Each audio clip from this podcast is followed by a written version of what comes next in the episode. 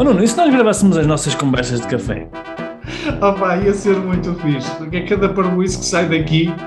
Pá, nem é tarde nem é cedo, vamos a isso. Conversas de café de um empreendedor online.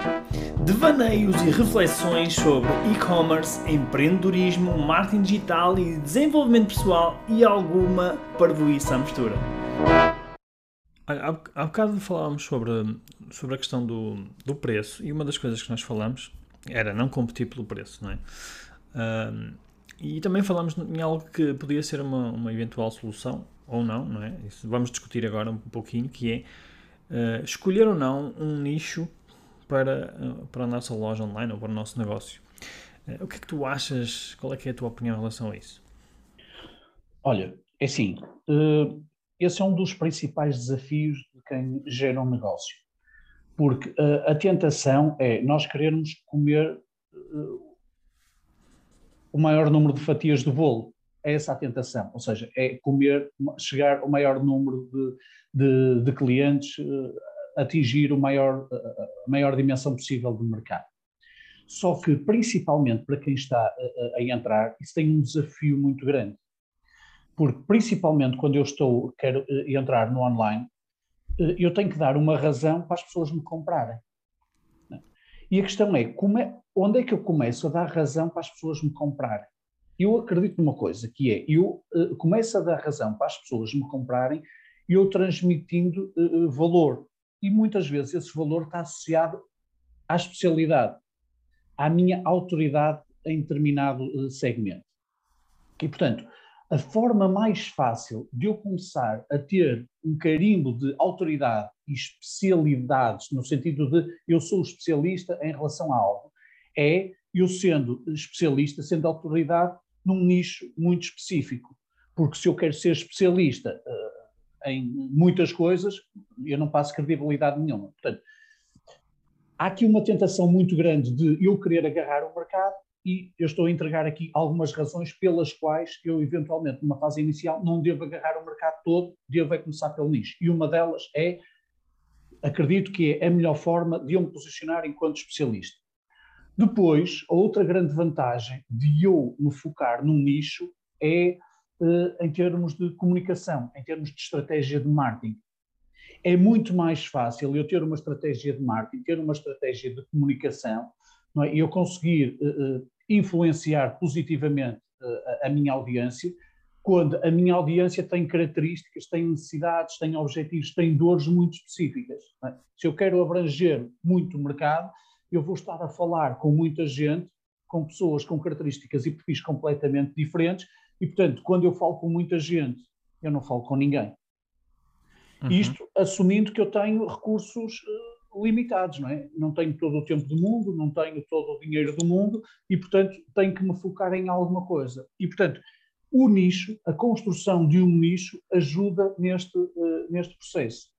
Uhum. Isto para além de falar aqui de um, de, um, de um, terceiro aspecto que tem a ver com a margem. É? É, é mais fácil eu conseguir uma margem interessante quando eu potencio um nicho do que propriamente quando eu procuro atingir uh, um mercado massificado. A capacidade que eu tenho, porque a margem uh, está associada ao valor e o valor está associado à capacidade de eu ser uma, um especialista ou uma autoridade uh, na área. Portanto, eu diria que estes são pelo menos assim três razões que eu me lembro que justifica o investimento enquanto estratégia num nicho. Sendo que eu sei à partida que há aqui um grande desafio, que é, ok, mas qual é a dimensão desse nicho? É? Qual é a dimensão desse mercado? Será que esse nicho é suficientemente grande para tornar o meu negócio rentável? Uhum. Sim, tu tocaste aqui em vários pontos importantes um, e eh, eu, vou, eu, eu, tenho um pouco a acrescentar, mas vou acrescentar aqui também a minha, a minha visão.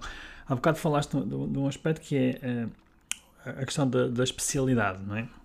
Eh, e quando nós, por exemplo, quando nós uh, pensamos em, em médicos ou em medicina, se nós temos, por exemplo, uma dor de dentes, não é? nós não vamos à médica de família, é? nós vamos ao, ao, dentista. Portanto, nós temos que começar a pensar nos nossos negócios também quase como, como, como se fôssemos os médicos, não é? é sermos mais especializados, sermos a referência naquele mercado.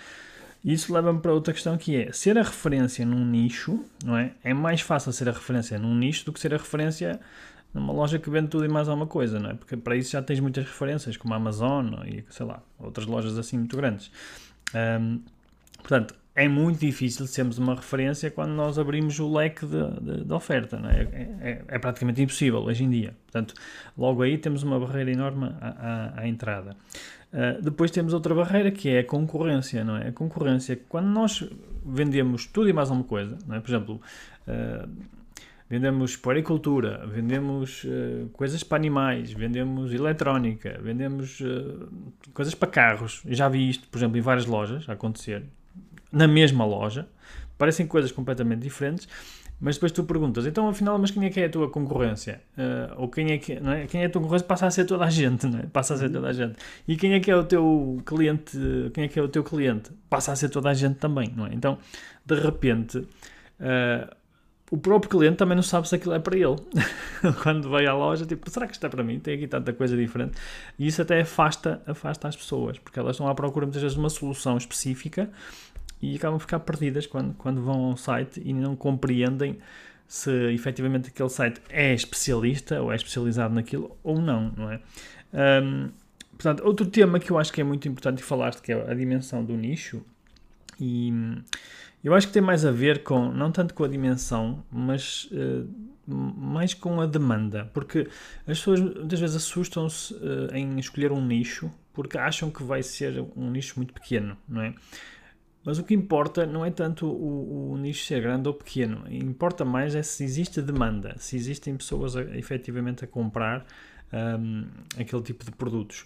Porque se nós pensamos em, em eh, demanda, a, a, a, demanda em si, não, imagina, se eu vender aqui na, na minha cidade, não é? Posso ter, sei lá, mas já tenho mil pessoas interessadas no meu nicho. Se eu vender em Portugal, se calhar tenho 100 mil pessoas. Mas se o mercado for demasiado pequeno, nós podemos sempre abrir para outros mercados. É, ou seja, é possível nós abrirmos para outros mercados, não é?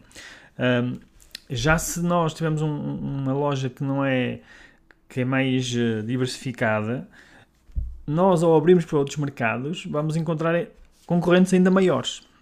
Concorrentes ainda maiores, portanto fica, fica mais desafiante.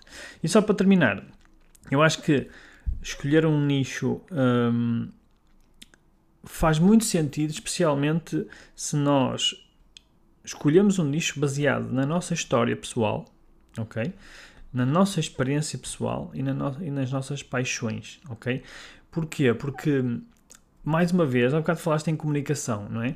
O que é que é mais fácil? Comunicares e, no fundo, criares conteúdos sobre algo que tu conheces bem, que tu dominas, ou sobre algo que tu. Uh, ou seja, é tanta coisa que tu não consegues dominar tantos temas e tantos assuntos, não é? Nem sequer tens tempo para comunicar todos esses assuntos. Então, o que é que é mais fácil? Eu acho que aqui a resposta é óbvia, não é? É muito mais fácil quando nós temos um nicho. É muito mais fácil quando nós até temos experiência ou uma paixão uh, nesse nicho. Portanto, eu acho que hum, a resposta aqui uh, é óbvia, não é? Uh, se devemos ou não escolher um nicho de mercado.